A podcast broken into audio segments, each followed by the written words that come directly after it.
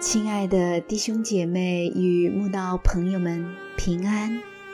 今天我们要分享的是《日夜流淌心中的甘泉》这本书中一月三十一日八十五岁的嘉乐这篇灵粮。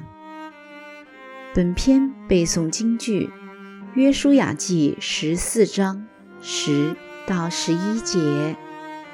看哪！现今我八十五岁了，我还是强壮，像摩西打发我去的那天一样。无论是征战，是出入，我的力量那时如何，现在还是如何。十二个探子去窥探迦南地回来后，只有迦勒与约书亚没有被高大的亚纳族人吓倒。他们二人极力主张众民不要惧怕那里的人，只要靠主就能得胜，攻克那流奶与蜜之地。当时加勒年四十岁，神还特别称许他，唯独我的仆人加勒，因他另有一个心志，专一跟从我，我就把他领进他所去过的那地。他的后裔也必得那地为业。其实迦南美地本已在望，只要对神有信心，那地唾手可得。但因以色列民不幸的恶心达于天顶，神在极度震怒中惩罚他们，按他们窥探那地的四十日，一年顶一日。一条只需十一天就能到达的路程，现在竟要绕行四十年。四十年后，以色列民终于来到迦南美地。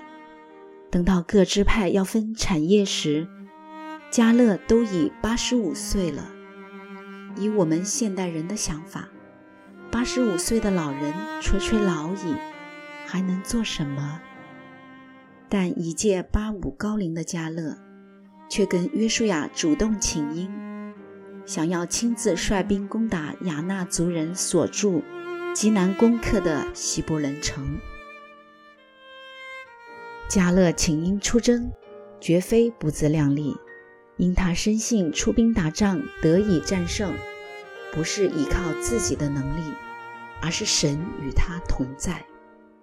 更是深信神给他的应许不会落空，只要依靠神，必能把亚纳族人赶出去。这等信心，正是今日我们所缺乏的。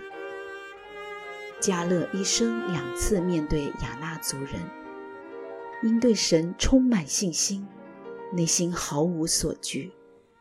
当他四十岁，摩西打发他去窥探迦南地时，他没有被亚纳族人吓到。等到他八十五岁，十二支派要分土地时，他一样不怕亚纳族人，不用约书亚派他出兵打仗，自己就请缨出征，想要再次靠神战胜高大的亚纳族人。我们今天对神的信心，对圣公的付出，比起加勒。真是天差地远。八十五岁的加勒尚且想要带兵打仗，我们大多远比他年轻，却还推卸圣功。所以，当我们在教会很少做圣功时，真该想想加勒。当我们在教会面对许多圣功，能推就推，能闪就闪，一点也不想付出时，更该想想家乐，愿我们也有家乐专一跟从主，不以性命为念，只要完成主公就好的心智。